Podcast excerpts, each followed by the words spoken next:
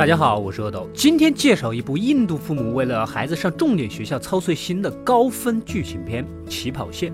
故事一开始，男主跟老婆从拥挤热闹的刘家湾集市相识。虽然刘家湾属于贫民区，但男主凭借敏锐的商业头脑还有努力，成为了这一地区先富起来的人啊！人近中年嘛，日子也好过了，也开启了别摸我这种豪车。小女儿也到了该上学的年纪，老婆要求一定要女儿上重点学校，也就是德里文法私立学校。可问题是啊，这所高端学校只收学校范围内的小孩，想来这儿就。必须要买附近的学区房，哎，要是像我这样的学区房是买不起的，故事就直接结束了。快订阅关注我，获取更多的电影推荐。但是男主还好，毕竟打拼了多年，总算物质上不愁了。他从小在牛家湾街头长大，为小孩上个学校，离开多年的街坊四里，还是有点心不甘情不愿的。但是耐不住老婆的苦口婆心，毕竟环境对孩子的成长影响很大。万一女儿以后没学好，出去瞎混，不就完了啊？男主兜里还有几个钱啊，买套房不在话下。接下来老婆就开始安排新邻居。到家里开 party，主要是给孩子拓展人脉。结果这音乐声一起，男主跟女儿啊，跟往常在刘家湾一样，跳起了社会摇。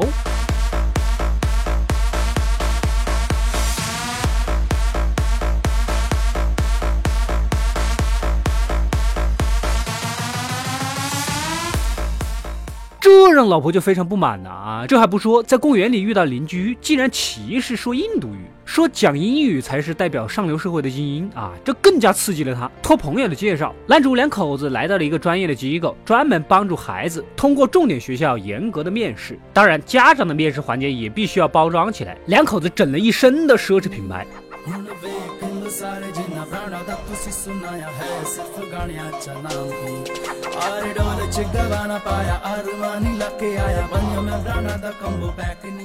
我的贫穷限制了我的想象力，这些个牌子我一个都不认识，你们谁能告诉我一下？接着两个人就来到清真寺啊、教堂啊、佛教寺庙啊，拜了个遍。可是最终小女儿还是没有被录取，原因是啼笑皆非啊！因为男主是在贫民区做生意，父母的教育背景也是他们衡量的标准之一，这个歧视就有点过分了啊！孩子上学还要看父母，虽然很生气，但是毕竟手上有几个钱儿，男主决定自己找方法进学校。首先就是找政府领导写推荐信，打个招呼或什么的，是吧？但是呢，德里文法幼儿园的院长根本就不吃这一套啊！准备一袋子钱去呢，还没进门，前面同样一个。贿赂的家长就被赶走了，看来这一招也不行。回到家，老婆肯定要发脾气啊！啊，这个事儿后，男主店里的打工仔王二狗上门来报喜。他的孩子被德里文法学院给录取了，那你千辛万苦搞不定的事情，自己手下轻松解决啊？原来呀，国家有政策，重点学校会提供百分之二十五的名额给贫困生，用以保障不同阶层的受教育权。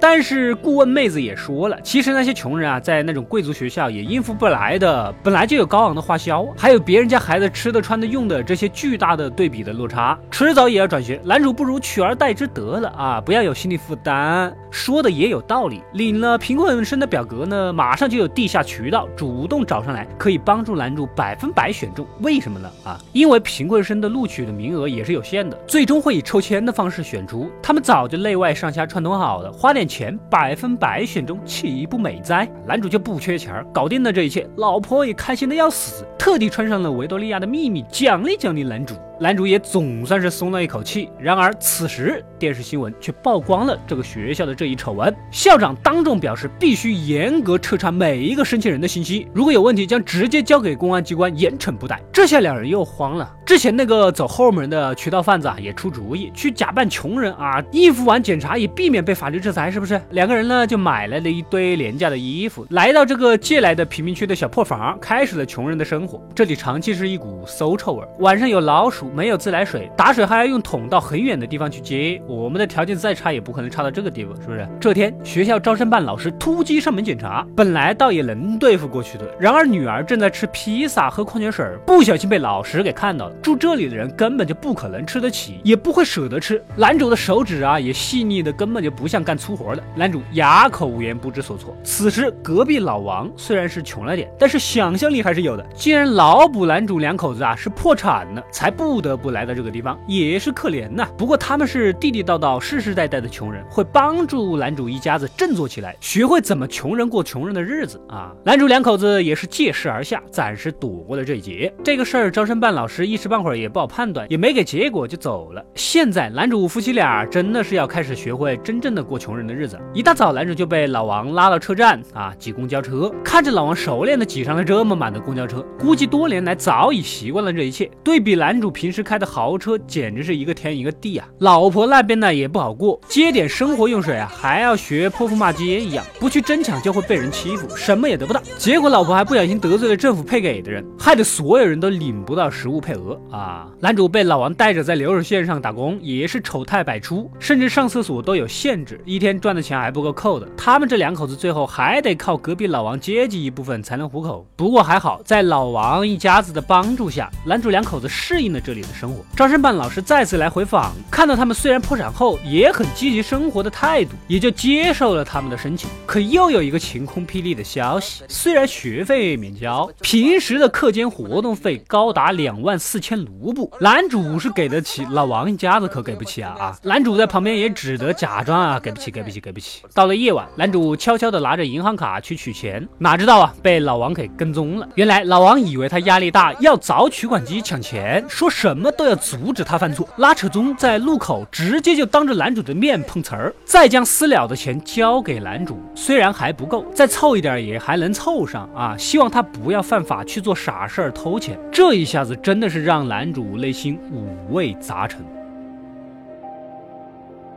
几天后，德里文法学校开始抽签了。男主的女儿幸运的被抽中，然而隔壁老王的儿子却不幸落选了。虽然很伤心，在老王看来呢，这确实是命，怪不得其他的人。说完，抹干了眼泪。老王两口子还是坚持凑钱，想要给男主的女儿庆祝庆祝。竟然已经选上了，男主一家也就告别贫民窟的新邻居们，准备就搬回去。回去之后呢，内心也有些不安。两口子决定捐助一下公立学校啊，然后匿名呢包揽老王儿子上学的一切。切费用就在参观的过程中，男主看到了这个学校的孩子们照样多才多艺，用廉价的方式却照样演奏出悦耳的音乐，而且大家都没有阶层差距，笑容似乎更加的纯真。老王的孩子顺利的上了这所公立平民学校啊，身为一个贫民窟的打工仔，他从来都没有想过自己的孩子也能在这么新的学校上学，很感激。按照校长的线索，竟然找到了男主的家。老王甚至一度以为男主在这里是做家政的，当然没有。会儿就被男主家的保姆给拆穿了，这下老王是真的接受不了。男主这一切一切的行为，全都是为了从穷人的手中骗取重点学校的名额。本来穷人所获得的资源就少，连这百分之二十五的教育资源都要被有钱有势的人给拿走。老王决定无论如何也要举报他们。可来到学校，男主的女儿啊，看到熟悉的叔叔，主动上去打招呼。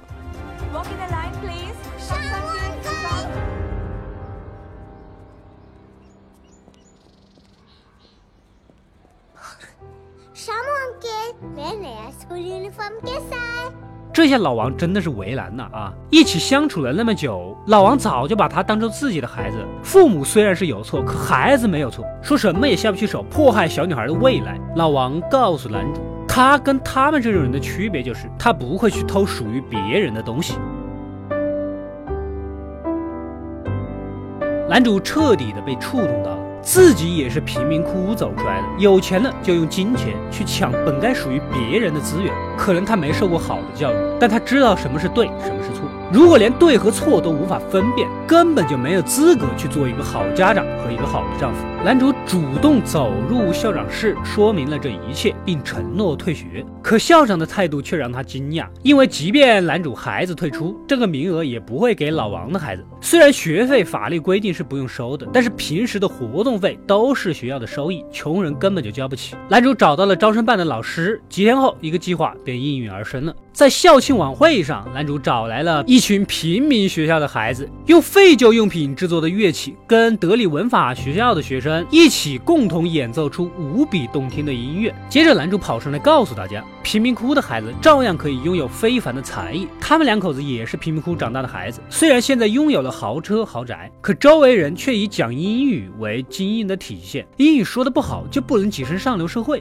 为了上这所学校，他们用尽手段去争抢名额。学校。也为了收益而选择有背景的学生，这一切都不是属于孩子们应该学到的。说完就被保安给请走了。最终，男主的女儿依然上了他们所资助的这个平民学校啊，因为他们相信教育孩子最重要的榜样还是父母自己。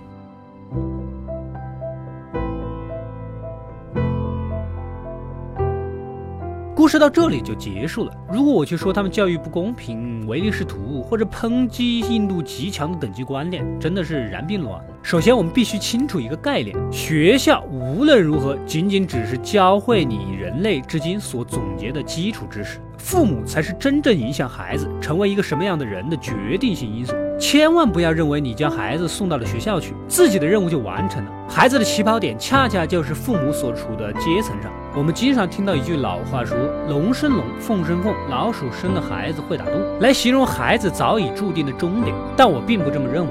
如果孩子一开始就交给优秀的父母精心培养，不管他是谁生的，他的未来绝对超过普通的孩子。如果哪个孩子长大之后真的很没用，甚至只会给社会添麻烦，只有一个原因可以解释：他本身就跟着老鼠长大的。每个孩子的成长就像是自行车最开始的起跑阶段，有些父母手把手指导他，稳稳地冲向了远方啊；有些父母不管不问，孩子自己最终掉到了沟里；有些父母相互争吵，孩子焦躁骑行，只想快点摆脱；有些父母干脆连自行车都没有准备。也许这个世界上最可悲的事情就是，我有父母，可还不如没有。快快订阅及关注“饿的过来了”，获取更多的电影推荐。我们下期再见。